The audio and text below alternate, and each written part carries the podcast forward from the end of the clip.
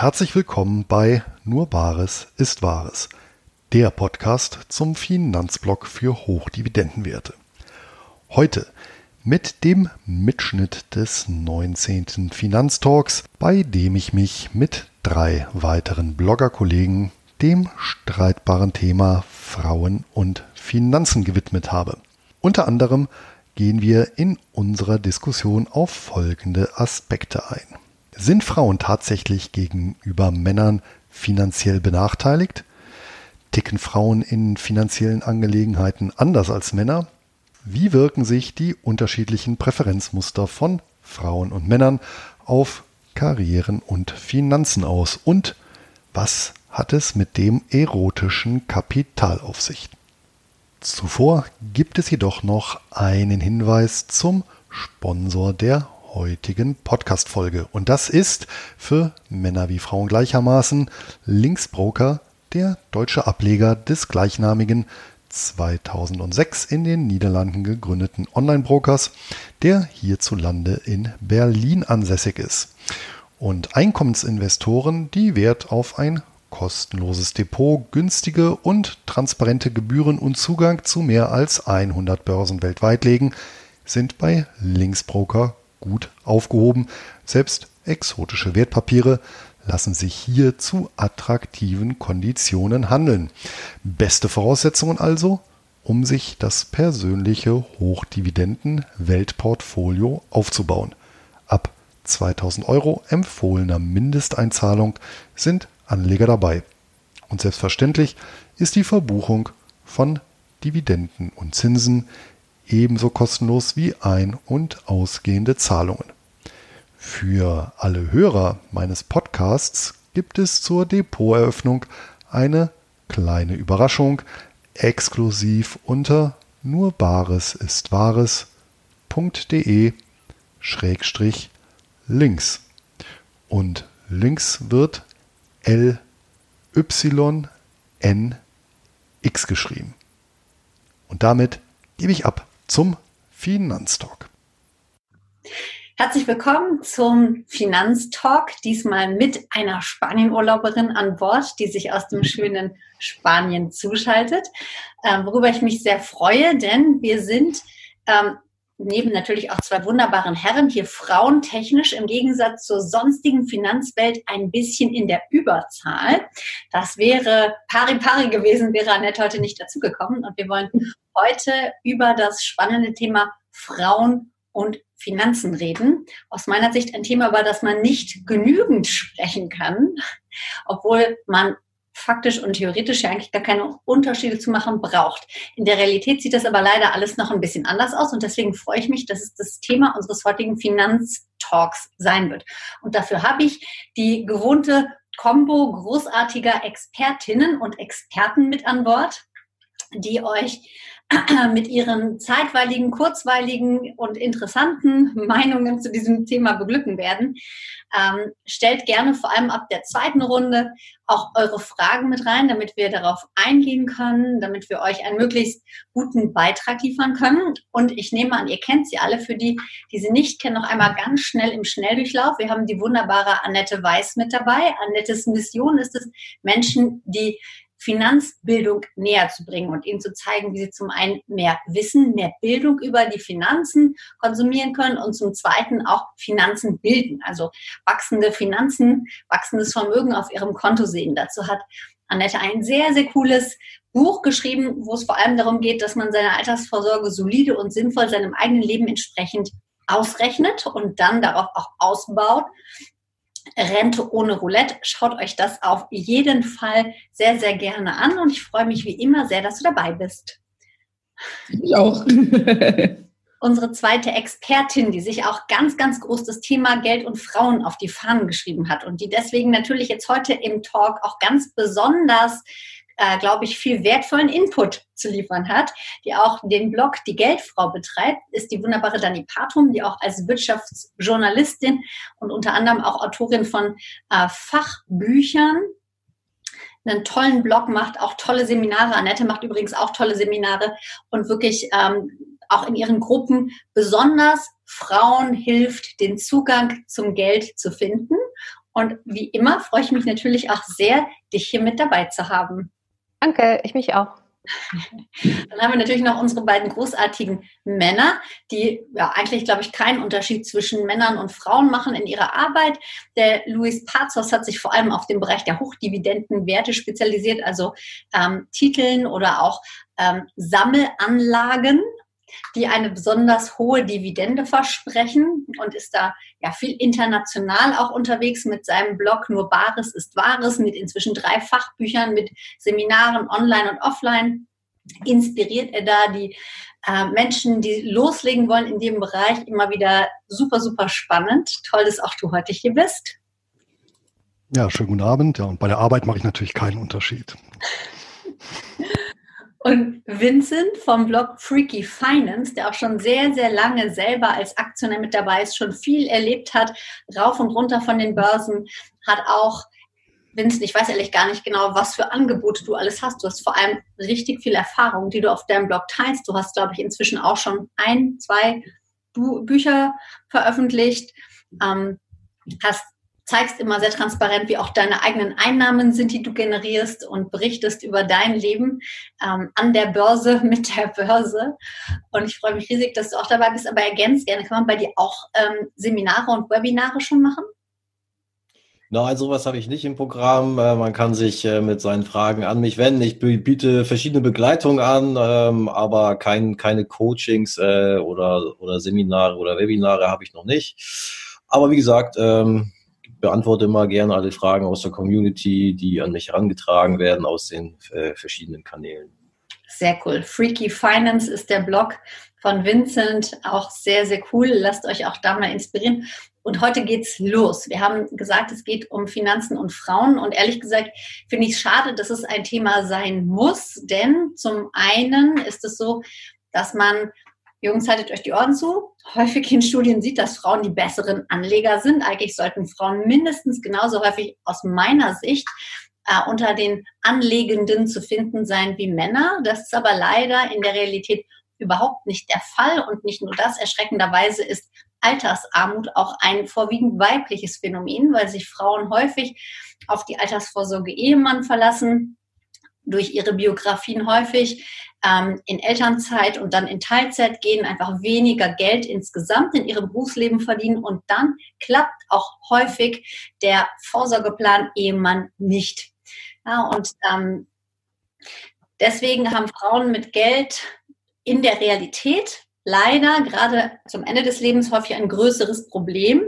Und deswegen finde ich es toll, wenn wir hier mal ein bisschen Inspirationen geben, warum das alles anders sein könnte. Dani, ich schieße einfach mal den Ball zuerst zu dir ins Feld. Du hast den Blog, der quasi genau zum Thema passt. Warum denkst du, ist es so, dass Frauen und Geld nach wie vor eine Kombi ist, die bei den meisten Men Menschen eher ja nicht ganz intuitiv zusammenpasst? Also intuitiv zusammenpasst schon, ähm, ne? aber es passt tatsächlich in der Realität leider doch noch nicht so richtig zusammen äh, obwohl immer mehr Frauen merken, dass sie da eine Lücke haben, eine Lücke haben, die sie auch auf jeden Fall schließen möchten. Und ähm, es ist einfach so, du hast es ja schon ganz kurz angesprochen, aus der Geschichte heraus, aus der Geschichte der Frauen und auch der Männer natürlich, ähm, haben wir seit Jahrhunderten ja, die finanzielle Entmündigung der Frau erlebt. Das ist erst seit Ende der 70er Jahre in der Bundesrepublik Deutschland tatsächlich anders. Da herrscht auch auf diesem Punkt Gleichberechtigung. Aber wir sehen eben immer noch in, im, in der niedrigeren Entlohnung von sogenannten Frauenberufen oder auch im Gender Pension Gap, den du angesprochen hast, oder auch im Gender äh, Pay Gap, sehen wir einfach noch die Ausführ äh, diese Auswirkungen der vergangenen Jahrzehnte und auch Jahrhunderte, wo einfach die Männer das Sagen hatten beim Finanz Instanzen ähm, und die Frauen sich wirklich unterordnen mussten, rein rechtlich. Also wer das gerne mal nachlesen möchte, gerne mal im BGB des Jahres 1940 blättern. Ähm, nee, 40 gab es noch nicht, 1950, BGB 1950, da sträuben einem schon als Frau die Haare zu Berge. Äh, das war tatsächlich ganz kurz gesprochen, wir waren die Dienerinnen der Männer. Das wirkt einfach nach, das ist das eine. Und das andere ist, dass einfach durch die Sozialisation viele Frauen immer noch sagen, ja, äh, ich habe keine Ahnung von Mathe oder Finanzen sind kom zu kompliziert. Also alles dieses ähm, mit Finanzen eher dieses schwierige Verbinden, das hockt einfach wirklich in den Köpfen. Und äh, wenn die Frauen dann zu mir kommen, dann ist das immer ein Riesenthema. Und sie merken aber total schnell, dass es nicht so ist. Also, dass sie mit einfacher Mathematik natürlich die Finanzen können. Also, ist das doch klar. Finanzbildung ist ja nicht äh, geschlechtsspezifisch, sondern es ist ein Wissensfaktor, wie auch Chemie lernen oder was anderes lernen. Ähm, und deswegen ist das einfach Nachholarbeit, würde ich mal sagen, aufschließen. Und ich merke aber auch, Männer, bitte ähm, ergänzt ihr das gern mal von eurer Sicht. Ich habe aber auch ganz viele Männer, die zu mir kommen, auch so auf Partys und so, die, die fragen, ey, Dani, du machst das hier so in Finanzen und mich dann Fragen fragen. Also die haben auch nicht viel mehr Ahnung, aber die sind dann eher offensiver und sagen, hey, ich will das jetzt wissen. Und die Frauen sind dann eher so zurückhaltender. Ne? Es ist ja, es ist so eine Mischung und ich habe erst letztens äh, auf meinem Blog äh, von, von fairen Finanzen zwischen Männern und Frauen was geschrieben und da gingen die Kommentare auch hoch her. Also es ist auch ein wirkliches Thema mit Zündstoff. Mhm.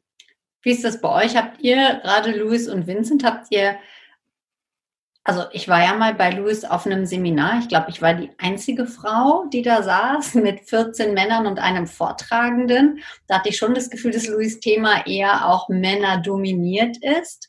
Und ich würde auch sagen, natürlich verstehen das Frauen grundsätzlich mindestens genauso gut wie Männer. Aber Männer haben häufig wirklich so ein anderes Selbstverständnis, dass sie einfach weniger Berührungspunkte haben und davon ausgehen, qua Definition, dass sie das schon verstehen werden und gegen Frauen sich da häufig so ein bisschen ja, zurückhalten. Ne? Annette, du lachst so. Erkennst du Männer und Frauen wieder? Das qua Männlichkeit qua Definition Finanzen kann, ist, ja, das habe ich schon mitbekommen, ja. Was habt ihr denn Aber für eine Eva, um vielleicht, äh, genau, um deine Frage nochmal aufzuwerfen. Also ich habe ja tatsächlich auch mal eine Umfrage gemacht, weil ich ja selber mal wissen wollte, ähm, wie setzt sich eigentlich meine Leserschaft ähm, so grundsätzlich zusammen, also auch vom Alter und natürlich auch Geschlecht. Und zumindest bei denen, die teilgenommen haben, zumindest von den aktiven Lesern, denke ich mal, ist das so halbwegs repräsentativ. Und das deckt sich dann auch ungefähr mit der Seminarquote oder mit Abonnenten von, von den Premium-Inhalten, sind etwa 15 Prozent Frauen.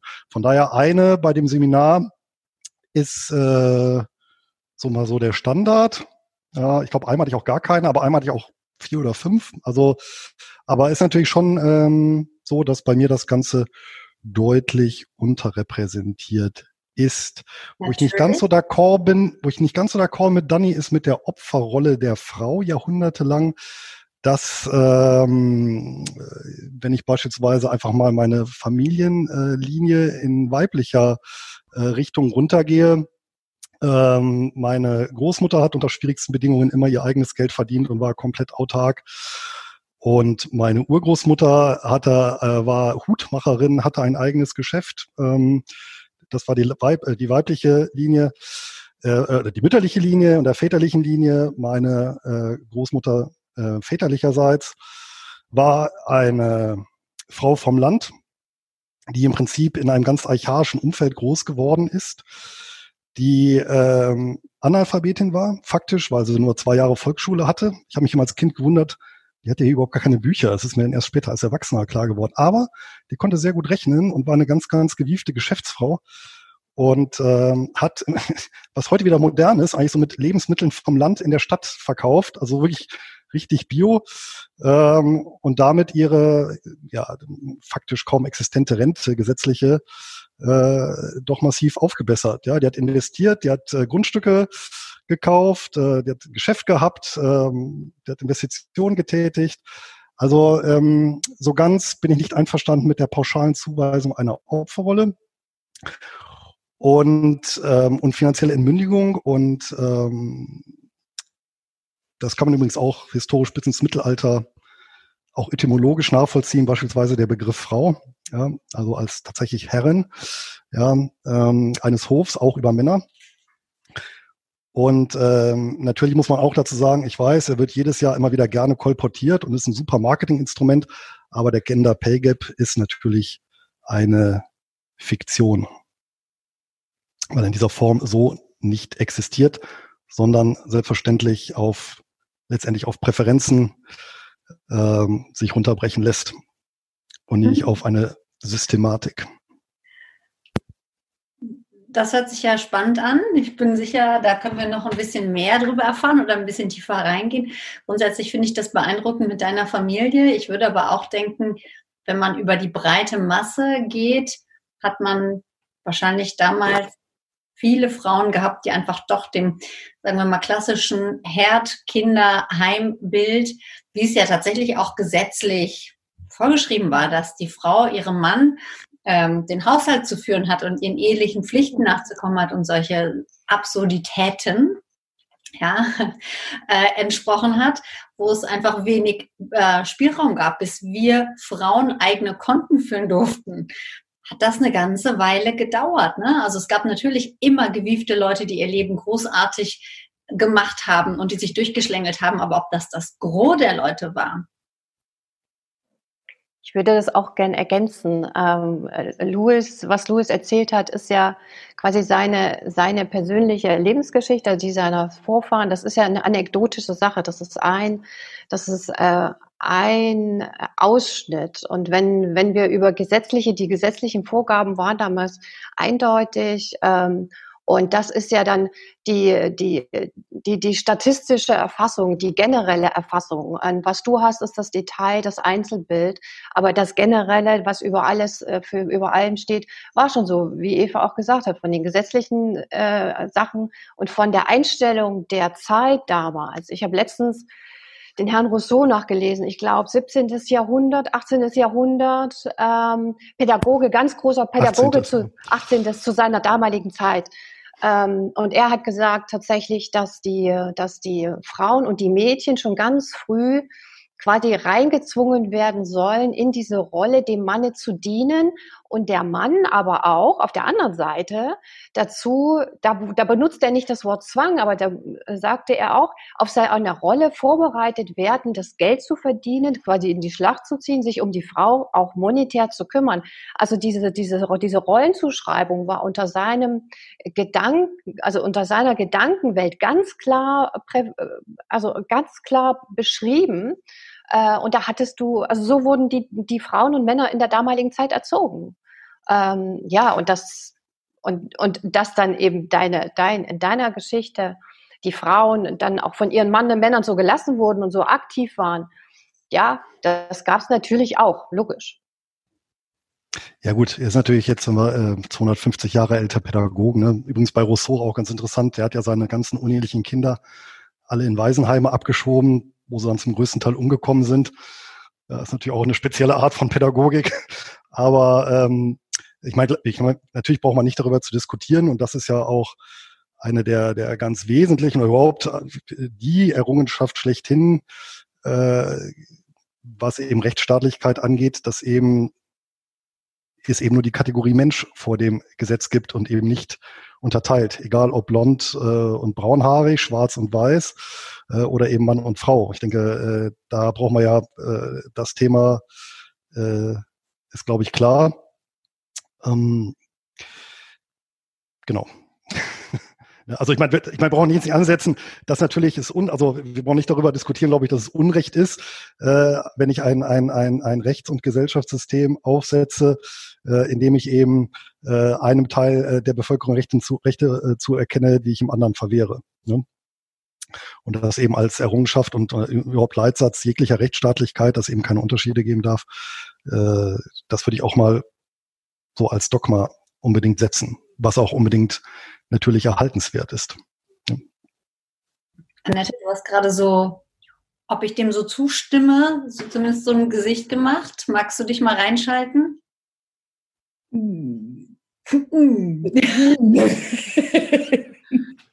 ähm, ich, ich glaube, es gab zu allen Zeiten immer Frauen, die auch schon die innerhalb des Hauses die monetäre Verantwortung und das Hauswirtschaften halt äh, in, in, in, in Verantwortung, in Federführung hatten. Ja?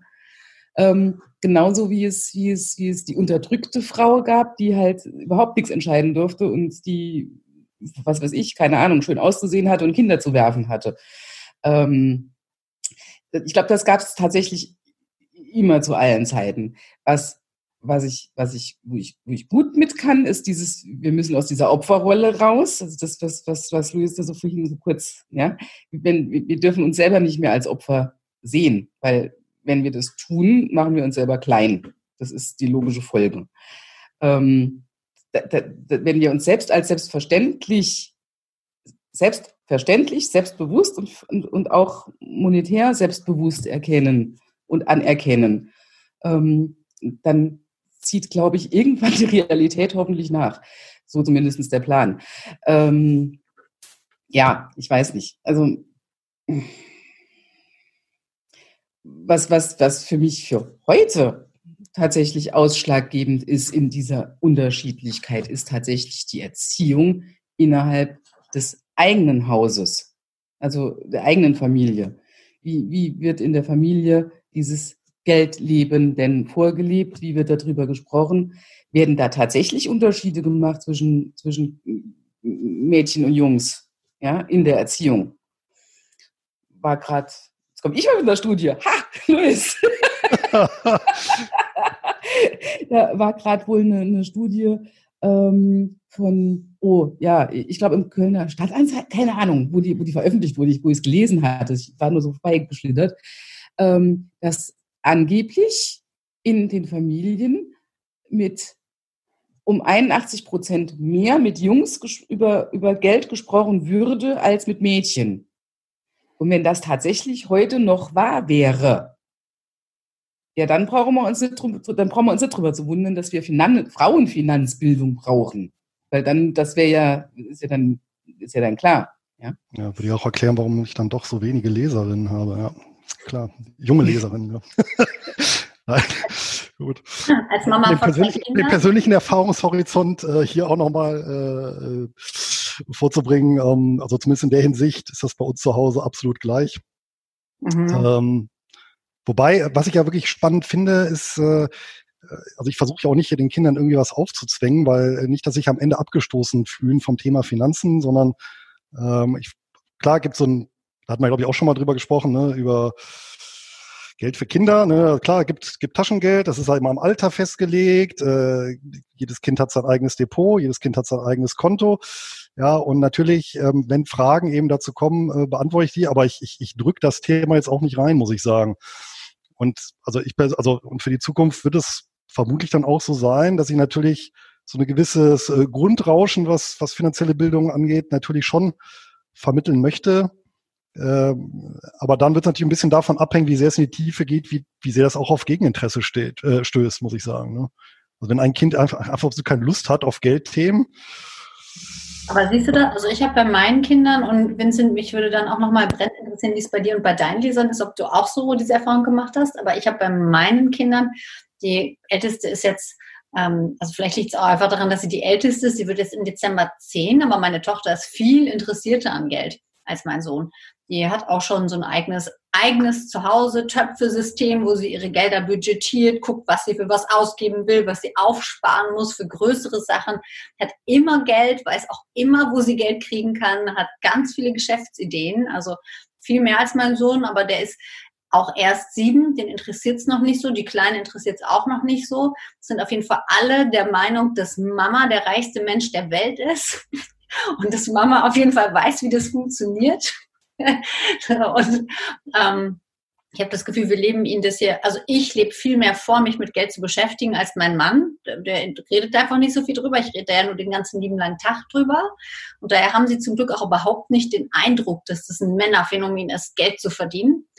Ja, und da stiefelt meine Große eher in meine, bisher in meine Spuren, als das mein Sohn tut. Deswegen machen wir das ja auch hier, unsere Finanzbildung, ne? damit, die, damit die Mädchen auch lernen, hey, das ist ein Thema, ein wichtiges Thema und das ist ein Thema, was du kannst. Ne? Mhm, absolut. Also, wenn ich äh, mit den Frauen, mit den Müttern äh, ja, zu tun habe, dann ist das natürlich auch immer, um die Mädchen und auch die Jungs dafür zu sensibilisieren. Ja.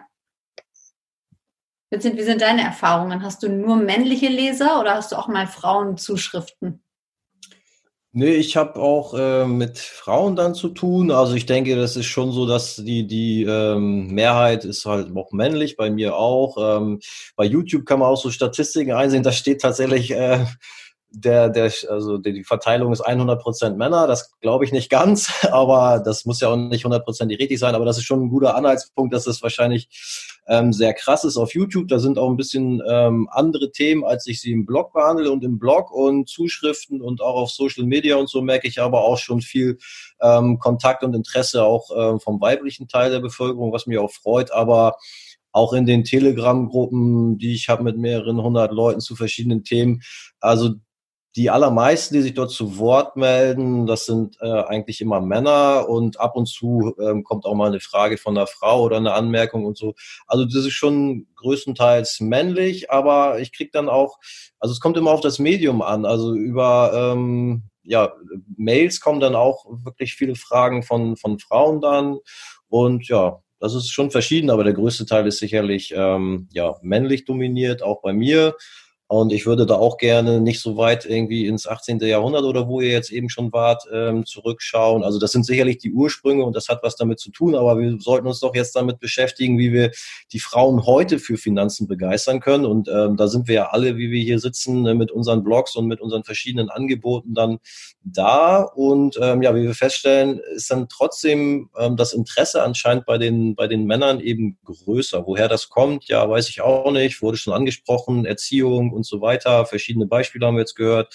Ja, aber das liegt ja an uns jetzt auch, also mit auch an uns, ähm, ja, wie wir die Leute und eben auch die Frauen äh, für unsere Inhalte und für unsere Themen begeistern können. Ja. Wenn du sagst, dass die Frauen sich auch bei dir melden, aber eher und häufiger per Mail, finde ich, weist das auch so ein bisschen darauf hin, ich möchte lieber nicht in einer Gruppe von Männern eine blöde Frage stellen, die könnten mich dissen und ich weiß es ja eigentlich eh nicht. Ich mache das mal lieber per Mail, dann kann nur der Vincent sagen, hast du ein Brett vorm Kopf und nicht die ganze Gruppe und hoffentlich antwortet der freundlich. Ne? Das ist so, ja, also ich hoffe, dass das jetzt nicht der Grund ist, aber das ist die erste Idee, die mir einfällt, wenn sich Frauen lieber per E-Mail als in der Gruppe äußern. Aber um ja, den Zahl zu ziehen, äh, Fragen wirklich also ganz elementar, ganz Basis das stellen, äh, das ist durch die Bank weg. Also da habe ich bisher nie einen Unterschied feststellen können. Ja. In deinen Seminaren, dass die Frauen sich genauso. Nee, also auch per Mail. Also es ist, es gibt, also in dem Sinne, gerade im Finanzkontext gibt es ja eigentlich keine dummen Fragen, äh, weil das halt eben sehr teuer ist, eben nicht zu fragen, ja, im Zweifelsfall. Und äh, ja, also und es gibt ja immer so ein Fragenset, was immer wieder auftaucht und auch so ganz elementare, wirklich ganz einfache Fragen, angefangen wirklich, was ist eine Wertpapier, ja, und äh, die sind völlig geschlechtsunabhängig, kommen die. Ja, und äh, von daher, äh, also das ist tatsächlich eigentlich, also oder wäre, wenn es tatsächlich so ist, ein Grundfehler, wenn man also, wenn man sich nicht traut, ähm, aber äh, ja, da also gerade in Finanzdingen gilt immer nachfragen, bis man es halt wirklich verstanden hat. Alles andere wird halt eben sehr teuer.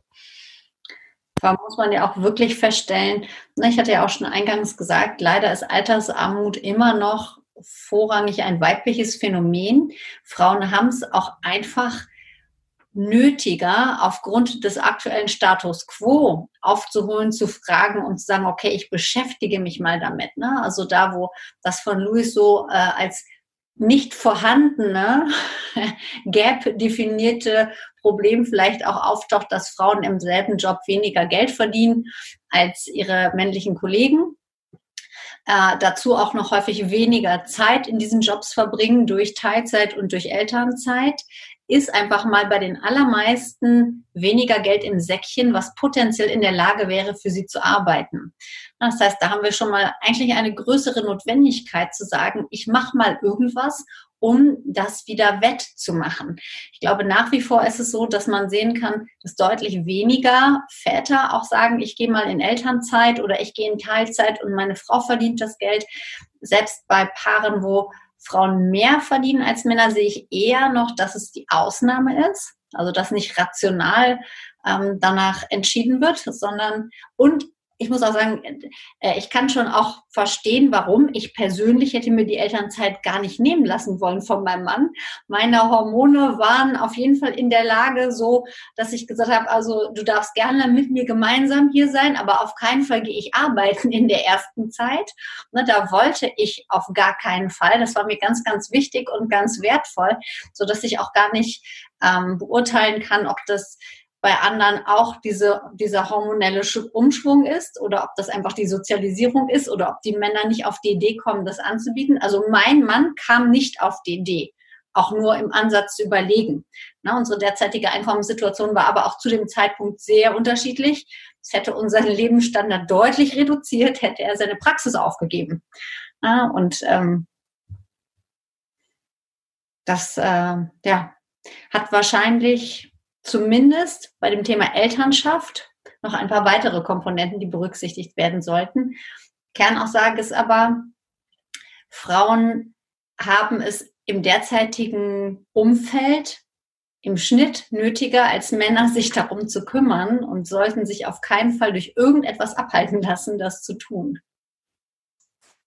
Ja, was meint ihr denn, woran das liegt? Weil grundsätzlich haben wir doch zumindest heutzutage so erstmal so gleiche Voraussetzungen oder alle die gleichen Möglichkeiten. Die Frauen haben ja auch die Möglichkeiten zu sagen, ähm, ja, der Mann soll auch irgendwie Teilzeit oder hier Elternzeit und so machen. Okay, dass du jetzt zum Beispiel auch gesagt hast, dass du dir das gar nicht nehmen lassen möchtest, ist natürlich äh, ist ja absolut legitim, aber dann kann man ja auch nicht verlangen, dass man hinterher dann ähm, genauso dasteht wie der Mann, der die ganze Zeit ähm, arbeitet. Also ist das ist das ja schon irgendwie so. Aber ähm, ja, grundsätzlich haben wir doch die gleichen Möglichkeiten, uns für Finanzen zu interessieren und Sachen aufzubauen ähm, und ja auch in einem Job zu verlangen, dass man das gleiche Geld verdient äh, wie, wie ein Mann. Also bei uns oder in großen Firmen ist das, glaube ich, eh so und äh, dann hängt es dann auch oft von dem Beruf ab. Ich glaube, das ist das, was Luis vorhin sagte, dass Frauen halt grundsätzlich sich für oder das heißt grundsätzlich oder öfter für ähm, Berufe interessieren, die halt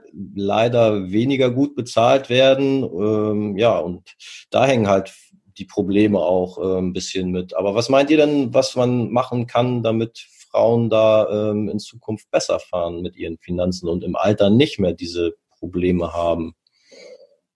Wir drei Ökonominnen haben uns auch alle für sehr kreative, künstlerische, brotlose Jobs entschieden. Ne?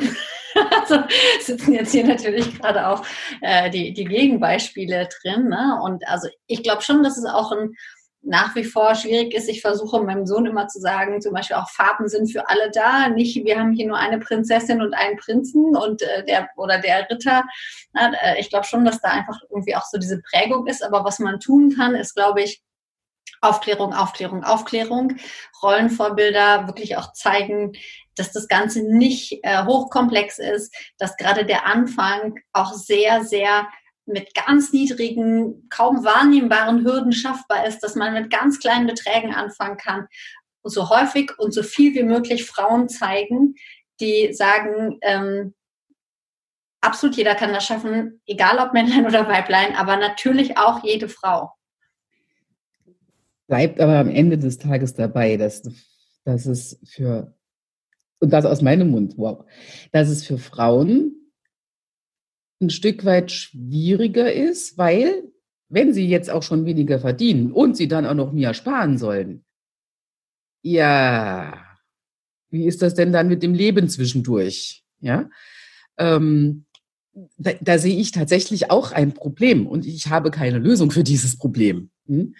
Ähm, und was, was, was, was die, die, die Gender Pay Gap Geschichte betrifft, ähm, gut, das ist jetzt natürlich jetzt schon 30 Jahre her, aber ich war eine sehr gut ausgebildete Bankerin, sehr gut ausgebildet. Mein Prüfungsergebnis war besser als das meines Kollegen. Und mein Kollege, der wie gesagt schlechter als ich war in der Prüfung, ja, hatte nach einem halbes Jahr, halben Jahr eine Gehaltsstufe mehr. Und auf meine Frage, wie das denn sein könnte, weil ich wusste auch, wie er arbeitet. Also das war nein, einfach nein. Ja, ähm, auf meine Nachfrage, wie das denn sein könnte. Ah ja, Frau Weiß, ja wissen Sie, ja, ja wissen Sie, das kann man jetzt ja, also nein, also wissen Sie, ja, der, der, ja, der muss ja jetzt auch langsam aufsteigen, weil wenn der irgendwann mal dann Kinder kriegt und heiratet und überhaupt und dann ist die angeblieben, bitte was? Und was ist, wenn ich mal heirate und Kinder kriege? Ja, dann sind sie ja weg. Ach, so ist das also. Hm, spannend. Also das ist, das war wirklich, das, wie gesagt, das ist schon, es ist verdammt lang hier. Aber das ist in der Denke der, gerade dieser etablierten, gerade der Bankenwirtschaft, ist das noch drin. Frauen machen eine Ausbildung, um dann irgendwie gut unter zu sein, bis sie die Kinder haben. So. Und, und schaut euch deswegen, die, die Formulare an. Ne? Gerade eine Bekannte von mir postete gerade wieder gemeinsam veranlagte Steuererklärung muss immer der Mann angegeben werden. Die Frau bei auch gemeinsamer Veranlagung ist nicht vorgesehen in dem Steuerformular. Wenn man Post von der Bank kriegt beim Gemeinschaftskonto, wer steht denn da drin? Wer wird denn da angeschrieben? Wenn man ja, ans Telefon geht und die Bank anruft, dann werden die Frauen in der Regel nach ihrem Mann gefragt. Na, nee, wir werden aber immer beide, wir werden immer beide angeschrieben. Das ist super und ich glaube, das ist sehr fortschrittlich. Da steht immer an, da steht immer an Eheleute. Mhm, aber in der Steuererklärung steht drüber, äh, im Steuerformular, der Ehemann, steuerpflichtige Ehemann und das zweite Nummer zwei ist Ehefrau. Ja, und das sind aber eben genau diese, diese alten, immer noch diese alten Zöpfe, ne, die wir eigentlich schon längst abgeschnitten haben sollten. Und, und das Stimmt, Steuerformulare sollte man abschaffen. Das auch. gesamt deutschlandweit unfassbar viel Geld dafür ausgegeben haben, Formulare und sonstiges auf divers umzustellen, dass wir das nicht mehr hinkriegen, eine gleichberechtigte Anrede in diesen Formularen zwischen Eheleuten zu machen. Also finde ich unfassbar. Und äh, Edith schreibt gerade, dass sie denkt, dass Frauen es sich häufig gar nicht aussuchen können, nach der Elternzeit halbtags einen guten Job zu bekommen. Man muss nehmen, was da ist und der Verdienst ist meist nicht so toll. Das ist aber eine sehr fatalistische Einstellung.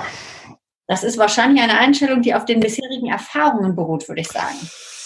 Ja. Und, äh, aber, also, aber, aber, wie gesagt, wenn du als Frau schon, schon ein Stück weit niedriger dann halt anfängst, also weil du, weil du, nicht weil du schlechter wärst oder schlechter ausgebildet wärst, sondern weil du einfach nicht so, nicht so schnell steigst, weil sie dir erstmal nicht trauen, weil du ja schließlich früher aussteigen könntest. Ne? dann, dann, dann steigst du also vielleicht die Karriereleiter schon nicht so schnell hoch, dann kommt das ominöse Kind, oh mein Gott, ja. Und dann willst du auch noch halbtags zurück.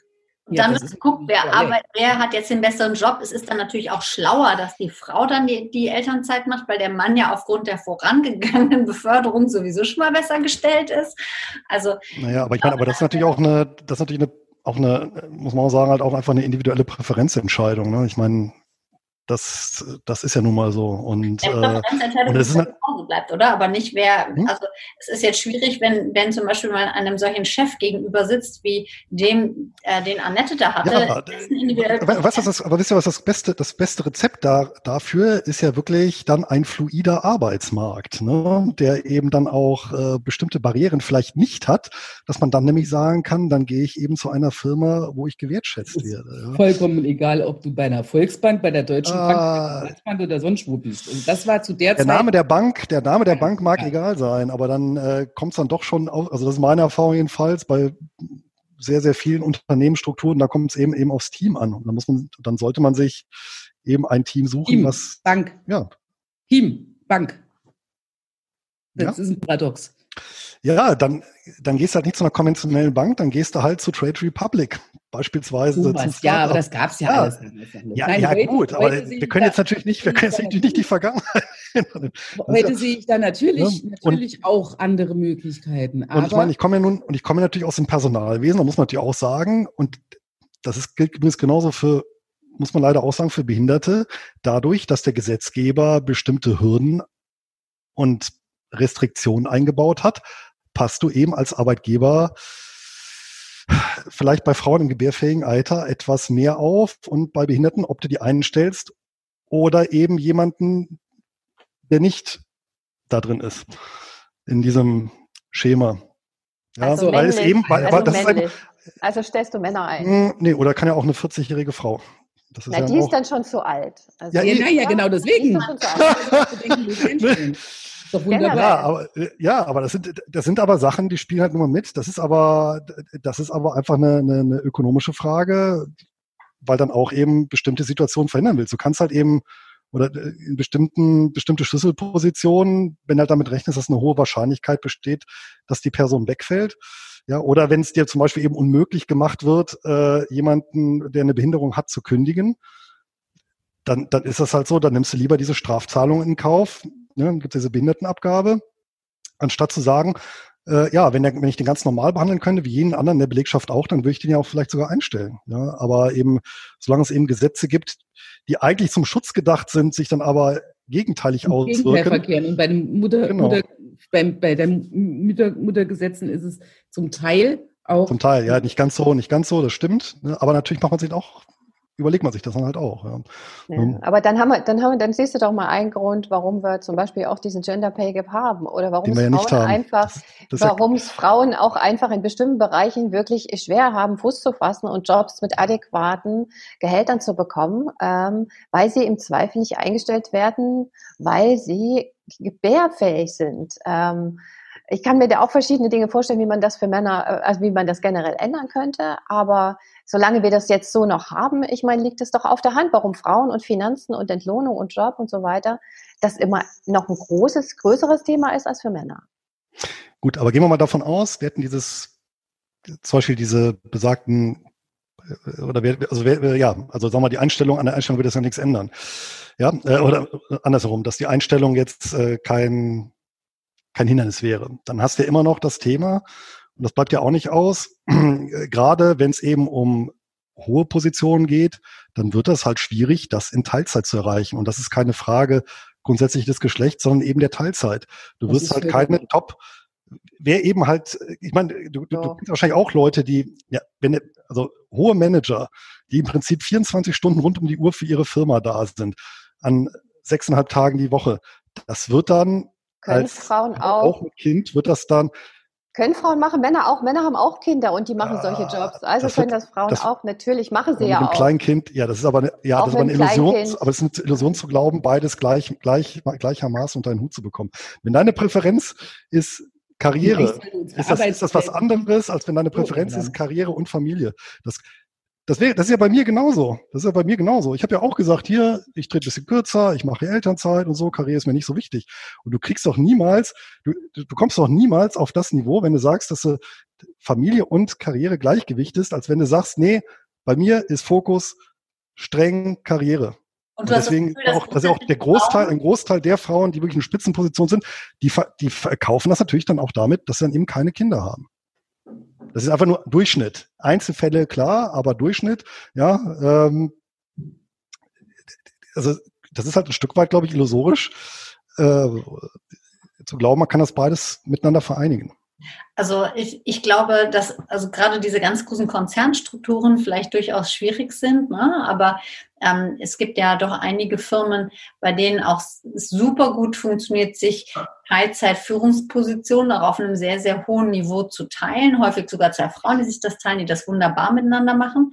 Das ist die eine Sache. Dann die zweite Sache ist auch, dass man ähm, gerade diese super, super krassen ähm, Mega-Angestellten, die quasi 48 Stunden am Tag, siebeneinhalb Tage die Woche für ihr Unternehmen mit großem Einsatz arbeiten, die machen das häufig ja auch nur drei Jahre bis zum nächsten Herzinfarkt. Ja, telefonieren dann aus der Intensivstation. hat auch einen Preis, genau. Ja, und ähm, wo man auch sagen muss, dass wir da auch gesamtgesellschaftlich sehr, sehr gerne und auch gerade in dieser vermeintlichen Leistungselite mal anfangen dürfen, so umzudenken, dass ein guter Ausgleich zwischen Sympathikus und Parasympathikus, Flucht, Anspannung und Entspannung durchaus auch unterm Strich die gesamte Leistungsfähigkeit steigert. Und man sich, wenn man sich immer mehr, aber immer sicherer ausbrennt, ähm, überhaupt gar nicht dem dem Erfolg des Unternehmens zuträglich ist, sondern dass das auf anderen Wegen total anders machbar ist. Ja, und dann gibt es natürlich die Möglichkeit, das so wie Eva zu machen, also genau richtig, äh, sich eine Leidenschaft zu suchen, die voll kompatibel ist. Ja, weil bei Eva steht ja kein äh, Oberabteilungsleiter oder Konzernchef, der sagt, äh, bitte jetzt äh, nach New York fliegen, um den Vertragsabschluss unter Dach und Fach bekommen. Und sagt, äh, ja, aber mein Kind ist krank. So, und äh, deswegen, Eva hat das im Prinzip genau, genau richtig gemacht. Ne? Dann auch noch eine Klientel oder ein Angebot, was zu den Zeiten gut vermarktet werden kann, wo die Kinder dann ohnehin schlafen oder in der Schule sind. Das ist ja Also das ist ja so ein Beispiel, wie man eben kreativ äh, ja sogar letztendlich das Ganze noch besser machen kann, als wenn man hier in einem Konzern vermutlich Karriere machen möchte. Und das ist eigentlich das, wo ich, wo, wo, oder wo, wo Finanzbildung auch vielleicht hin muss oder wo die einen ganz großen Anteil hat, ähm, Frauen und Männern beizubringen, wie man Ad 1 mit Geld Geld verdienen kann und wie man heute anders Geld verdienen kann. Also ich, ich, ich denke, unsere Arbeitswelt, Corona hat es jetzt wunderbar gezeigt, das war ein wahnsinnig guter Anfang diesbezüglich oder ein, ein Riesenschritt nach vorne diesbezüglich, dass unsere Arbeitswelt sich komplett ändern muss. Also muss sich auch ändern, wie wir Geld verdienen und welche, welche, welche Möglichkeiten also sich da auftun. Das ist ja, ich finde das phänomenal. Ja. Ähm, und da sehe ich tatsächlich eine Möglichkeit für Frauen, und Männer, aber für, für, für Frauen aus dieser, aus dieser, aus dieser gläsernen Decke, aus dieser Zwickmühle, aus diesem, diesem Scheiße, nur weil ich Eierstöcke habe, kriege ich, krieg ich, krieg ich finanziell nichts gebacken. Das kann ja wohl nicht sein. Aus diesem, aus diesem, aus diesem Dreh rauszukommen. Und eigentlich ist das, ist das, ist das eine unglaublich spannende Zeit, in der wir gerade sind, auch wenn es auch in vieler Hinsicht ganz furchtbar spannend ist. Also nicht positiv spannend, sondern eher negativ spannend. Aber diesbezüglich ist das, ist das wirklich sehr spannend und das, das, das, da können, könnte man mit Riesenschritten noch weiter vorgehen und, und Möglichkeiten, wie gesagt, auftun, Geld zu verdienen, Unternehmertum zu lehren, äh, ähm, ein, ein, eine neue Form des Angestellten-Daseins auch zu kreieren, ja, mhm. ähm, wo dieses, dieses, dieses Kinderkrieg-Dilemma kein, kein Dilemma mehr sein muss. Ich glaube, man muss aber. Nee, das nicht und auch ein anderes Dilemma vielleicht nicht, nämlich zum Beispiel so die ganzen Kreativberufe. Ja? Mhm. Beispielsweise, was mir da jetzt spontan dazu einfällt, also meine Frau beispielsweise, die ist ja ähm, sehr ähm, nähaffin. Also die hat auch richtig so drei Profimaschinen da und die hat ein eigenes Nähzimmer, wo sie dann wirklich so Kleidungsstücke dann zusammennäht und, also alles, was so mit Stoffen und sowas angeht, also äh, sehr kreativ und äh, macht da auch sehr viel.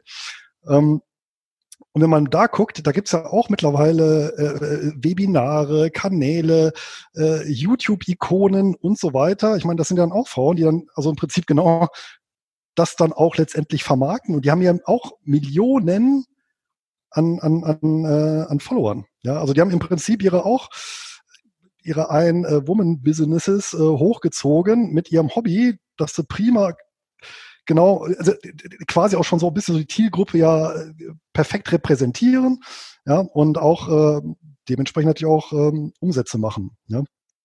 Wobei witzigerweise äh, der, der ist ein großer Fan aus, also von Steven West und, und das ist ausgerechnet ein Mann. Ne? in, in dieser Szene. Der muss wohl, der muss wohl super bekannt sein, hat schon mehrere Webinare äh, gemacht, Steven West, aber ja, der ist so ein ganz kreativer Kopf, der irgendwas hier mit so Stoffen macht und so.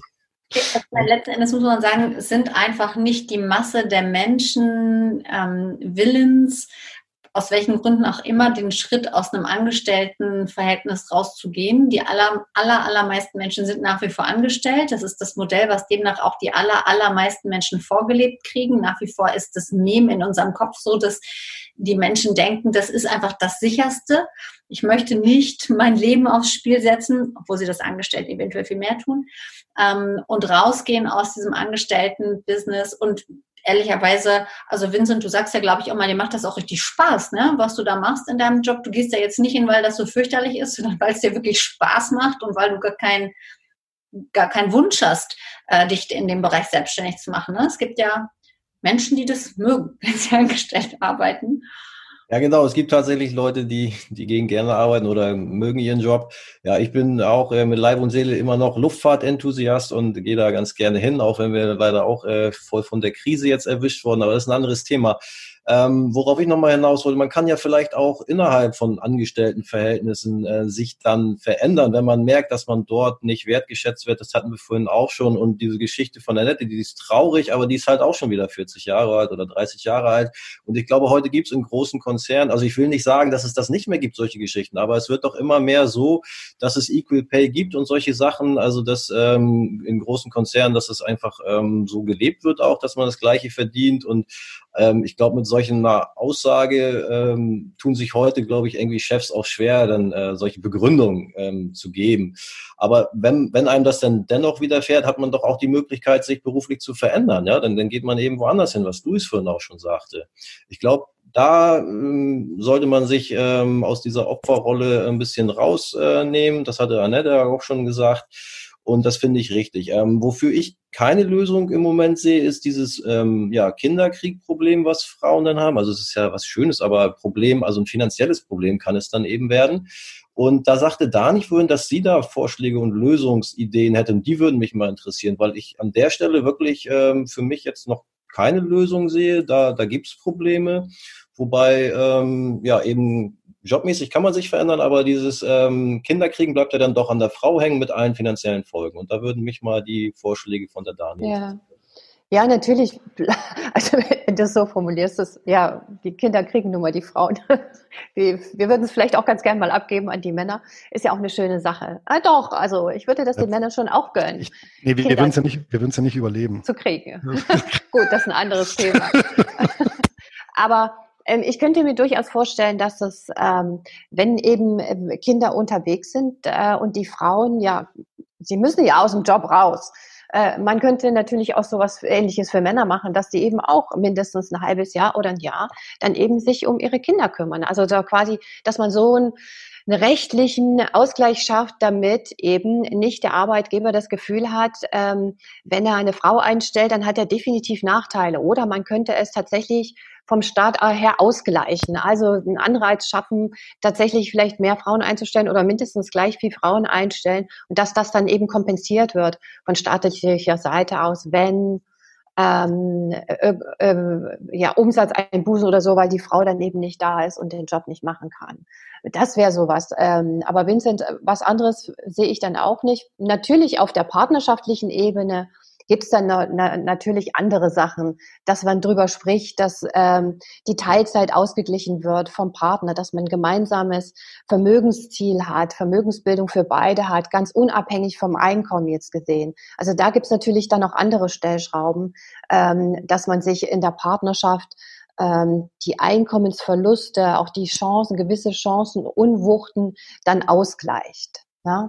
Das ist noch eine Möglichkeit. Und ähm, ich wollte aber noch sagen, dass ähm, wir reden ja auch von Finanzbildung und äh, wie könnte man dem beikommen für die Frauen.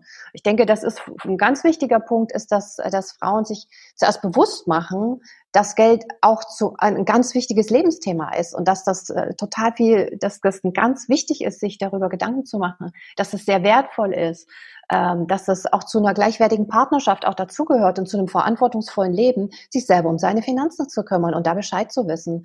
Und ähm, denn wenn ich Bescheid weiß, das ist, ihr habt ja immer schon wieder so von Opfer gesprochen, ähm, dann nehme ich ja aktiv, dann handle ich. Ein Opfer handelt nicht, äh, sondern ich handle dann als Frau, als Mensch eigenverantwortlich. Und äh, dann ergibt sich meiner Meinung nach, so, so beobachte ich auch das bei meinen Klientinnen, ähm, dann ergeben sich ganz viele andere Dinge. Dann verhandle ich besser Honorare, dann spreche ich mit meinem Partner, dann wechsle ich den Job. Genau, das ist nämlich der Punkt. Dann wechsle ich den Job, wenn ich die Dankbarkeit in verschiedenen Formen nicht bekomme, unter anderem mit Geld oder die Aufstiegsmöglichkeiten. Dann geht ganz viel in Bewegung. Aber der erste Schritt ist zu sehen, hey, Geld ist wichtig und das gehört zu meinem Leben dazu, wie viele andere Dinge auch. Hm. Und ich finde, das gehört auch quasi gar nicht erst dahin, wo man dann Frau und Mann hat, sondern wirklich auch schon in der Schule, dass Kinder einfach über Geld etwas lernen, über finanzielle Bildung etwas lernen, dass man, Annette ist ja auch als Geldlehrerin an den Schulen unterwegs, ne, bringt das damit rein, ähm, damit auch da Mädchen überhaupt gar nicht, selbst wenn sie von zu Hause sozialisiert werden, weiter diese Prägung vertiefen, zu sagen, na ja, also mein Vermögen, mein bestes, meine beste Investition in Vermögen ist der Heiratsmarkt. Ich werde mir irgendeinen reichen Typen schnappen. Ja, also hm, das ist, das ist einfach ein, ein ich glaube schon, schon auch, auch in vielen Menschen, auch so in, in unserer Altersklasse, wenn ich mir überlege, als ich so in dem Alter war, als ich mich angefangen habe zu orientieren, ja, nach potenziellen äh, Ehemännern, ja, war schon so, dass viele Freundinnen auch gesagt haben, na ja, also ich, es muss halt auch jemand sein, der so ein bisschen gut verdient, weil dann kann ich mich später um die Kinder kümmern. Also, ne, Annette? Ich kenne das aus dem Geldunterricht tatsächlich, ja. Da sitzen 16-jährige Mädels auf dem Gymnasium auf dem Weg zum Abitur mit teilweise fantastischen Noten und erzählen dann in der, in der ersten Stunde Geldunterricht, dass ihr Lebensplan es ist, fünf Kinder zu bekommen und zu Hause zu bleiben. Ähm, selbst, ich denke dann immer so ein bisschen an mich zurück. Das ist immer so der Spruch, den ich den Mädels dann halte. Ja, die Idee hatte ich auch mal. Ähm, bis ich dann das erste Kind hatte und festgestellt habe, wie scheiße viel Arbeit das ist. Ähm, und ich fand dann die Idee mit dem Arbeiten gehen durchaus wieder spannend. Ähm, aber das, das ist trotzdem noch, also das ist, das ist trotzdem noch in den Köpfen drin. Es ist halt trotzdem noch, und das ist auch noch viel in den Familien es ist halt eben Aufgabe der Frau, Kinder zu bekommen und die groß zu ziehen, in drei Gottes Namen. Ja? Also ich, ähm, kann, ich kann mir, wie gesagt, schon auch wirklich vorstellen, bei mir, ich war vorher das totale Karriereweibchen, bevor ich schwanger geworden bin. Ne? Und dann war ich schwanger und dann war für mich überhaupt nicht mehr vorstellbar, in dieses alte Selbstverständnis zurückzukehren, in dem ich vorher war. Und eine, eine liebe Freundin von mir hat auch mal gesagt, ihr Traum ist es, die äh, hat auch sehr hoch dotiert in der Wirtschaftsberatung gearbeitet, promovierte Hausfrau und Mutter zu werden, hat ihren Doktor dann aber doch kurz vor knapp äh, nicht mehr abgeschlossen. Ne? Und grundsätzlich finde ich es auch ehrlich gesagt super, wenn man die Voraussetzungen dafür schafft, mit finanzieller Intelligenz, mit frühzeitigem Start, dass man die Freiheit hat zu wählen. Möchte ich denn ähm, schon so viel Wertschöpfung geschafft haben durch das, was ich gemacht habe, dass ich jetzt heute in einer Situation bin zu sagen, ich gehe völlig und ganz in der Erziehung meiner Kinder auf und ich möchte jetzt an einem anderen Teil, ähm, außer dass mein Geld Wertschöpfung betreibt, nirgendwo anders in die Wertschöpfungskette der Wirtschaft einsteigen sondern möchte meine Wertschöpfung zu Hause in meiner Familie erbringen. Wenn man das vorher anderweitig gemacht hat, finde ich das super, wenn man die Freiheit hat. Aber dazu gehört, dass ich mich frühzeitig kümmere, um mir diese Freiheit überhaupt zu erlauben, oder? Aber was für einen Druck bauen wir denn da auf? Wo? An welcher Stelle? Auf die jungen Mädels. Schafft ihr frühzeitig genug Kohle zur Seite, auf dass du dann irgendwann entspannt entscheiden kannst, ob du denn Kinder willst oder nicht, oder ob du Karriere machen willst oder nicht. Ähm, ich weiß es nicht. Das würde ich mir grundsätzlich für jeden Menschen wünschen. Bei jeden, jedens Lebenslage. Schaff möglichst, auch für jeden Menschen. Früh, also, möglichst viel Geld zusammen. Und, ja, da, um dann deine Präferenzen, dich deiner Präferenzen nach äh, frei entscheiden zu können. Ist das nicht Angst gemacht? Ich finde eher, dass, also für mich persönlich ist es eher die Chancen eröffnet, dass man sagt, na, also ähm, Freiheit zu haben, bedeutet auch immer gewisse mm, Implikationen. Also man kann natürlich auch auf verschiedenen Niveaus frei sein für das, was man möchte. Wir hatten ja auch schon mal über Frugalismus und Hedonismus gesprochen. Ja, wer ein frugales, freies Leben führen möchte, der braucht dafür wesentlich weniger Vorarbeit als jemand, der sagt, ich möchte jeden Tag Kaviar und Champagner neben der Kindererziehung genießen. Na, aber ähm, grundsätzlich halte ich es für eine saugute Strategie für jeden Menschen, dafür zu sorgen, dass die möglichen Freiheitsgrade, die er wahrnehmen kann, so groß wie möglich sind. Deswegen investiere ich auch in Bildung und möchte nicht vorab determiniert sein, welche Chancen ich im Leben genau. ergreifen möchte. Genau, das war jetzt irgendwie mein, mein, mein Punkt. Ähm, die Bildung anzubieten, aber nicht vorzugeben, du sollst, du musst möglichst viel vorher gemacht haben oder sonst irgendwas, sondern einfach, dass die, die, die Schlussfolgerung, wie jede, jedes Mädchen, jeder, jeder Junge auch, ähm, wie es sich das gestalten will, dass wir das überlassen. Natürlich. Weil das ist sowas, was, das ist sowas, was, was, was viel, ähm, wir, wir denken, wir, die wir ja schon so weit sind, ja. Ähm, alten meinst du? Ja, wir haben es wir ja schon gemacht. Ne? und wir haben ja dann mehr oder weniger frühzeitig angefangen und wir haben, wir haben unsere Dinge getan und kommen jetzt damit unserem alt, althergebrachten Wissen ja, und erzählen denen, wie es geht. Eh. Ich würde es eher, ich, ich, ich würde es eher, wird's, wird's, wird's, mein Ziel in der Finanzbildung jetzt gerade bei Jugendlichen ist es tatsächlich hinzugehen und es anzubieten. Sprich, Freiheit bedeutet auch rechne, immer, ja. rechne, zieh deine eigenen Schlüsse und fass deine eigenen Konsequenzen daraus, was du daraus machen willst. Freiheit ist auch keine Freiheit, wenn du nicht Nein sagen kannst. Ne? Deswegen bin ich persönlich, da können Luise und ich auch nochmal einen Talk drüber machen, bin auch total gegen staatliche Oktroyierung von irgendwelchen Rahmen. Ich weiß, dass es für manche Gruppen ganz schwierig ist, eine Selbstbestimmung wirklich wahrzunehmen, durchzusetzen, zu leben und das zu machen. Und dass es vielleicht auch irgendwie eine privilegierte Sicht ist, zu sagen, sagen, ich will, dass wir das alle alles alleine entscheiden, aber trotzdem bedeutet Freiheit natürlich nicht, dass wir sagen, du musst das jetzt machen, sondern schau mal, wir haben hier verschiedene Szenarien mal aufgezeichnet. Wenn du zu A kommen willst, wäre zum Beispiel dieser Weg ratsam. Wenn du zu B kommen willst, sieht der Weg vielleicht so aus oder zu C noch ganz anders. Aber na klar, ist das kein. Oder such dir einen eigenen. Such dir einen eigenen. Such dir einen, also dieses, dieses such dir einen eigenen ist, ist, ist so, weil dann kriegst du die Selbstbestimmung rein. Ja? Ansonsten ist es, ist es, ist es wieder äh, schon wieder in ein Führen in Richtung. Hm? Und das habe ich auch im Geldunterricht gemerkt. Man lernt sehr viel als Geldunterricht, als Geldlehrer. Ähm, äh, ähm, kriegst du sehr schnell Gegenwind.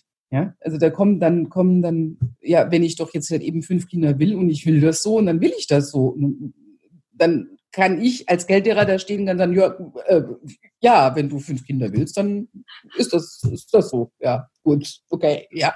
Ähm, das, also das muss, dass, dass, dass, dass, dass man, auch wir als Lehrende, ähm, uns da ein bisschen nicht so aufs Ross schwingen, sondern halt wirklich anbieten. Ah. Wirklich anbieten und beibringen, hör zu, so und so rechnet sich das.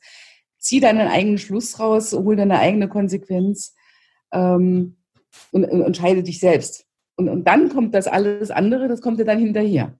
Sapere Aude, einer meiner liebsten Sprüche. Natürlich entscheide selbst, das entscheidet ja keiner für dich. Aber ich denke, unterm, für mich bleibt unterm Strich zu sagen, wir brauchen mehr Vorbilder, mehr weibliche Vorbilder, die auch über Geld reden, die andere Frauen ermutigen, es ihnen nachzutun, die auch mit ganz, ganz niederschwelligen Angeboten zeigen, es ist total easy, die auch aber immer wieder darauf hinweisen, was passiert, wenn du dich nicht kümmerst, ohne zu sagen, ich will dich jetzt ähm, angstvoll an die Wand nageln, aber die auch manchmal einfach den Finger in die Wunde legen und sagen, es ist wirklich wichtig. Die Entscheidung, ob du das machst oder nicht, liegt immer bei dir. Die Verantwortung für dein eigenes Leben hast nur du und kein anderer. Ich habe es für meins, du hast es für deins. Aber äh, ich möchte dir gerne Beispiele zeigen, dich inspirieren, damit du schauen kannst, ob es vielleicht auch dein Weg sein kann. Ich würde mich mhm. freuen, wenn jeder von euch nochmal so ein Schlusswort raus hat. Wir sind schon ein bisschen über die Zeit. Ich habe mich jetzt ein bisschen in Rage geredet und etwas viel Redeanteil auf mich vereinnahmt, was ich eigentlich gar nicht will. Deswegen halte ich jetzt mal meine Klappe und freue mich über ein Schlusswort von jedem von euch. Ihr dürft auch selber die Reihenfolge Fertig. Äh, ja, äh, ich denke, es geht nur über, über die, eine Veränderung geht nur über diese Bildung. Ähm, auch nochmal, wir haben jetzt, jetzt eine Gelegenheit, um, um ganz viele Möglichkeiten aufzumachen, aber auch dafür brauchst du, brauchst du den Mut, den du auch wiederum nur aus der Bildung ziehen kannst. Ähm, ja, es geht, es geht für, für eigentlich nur über, über Bildung.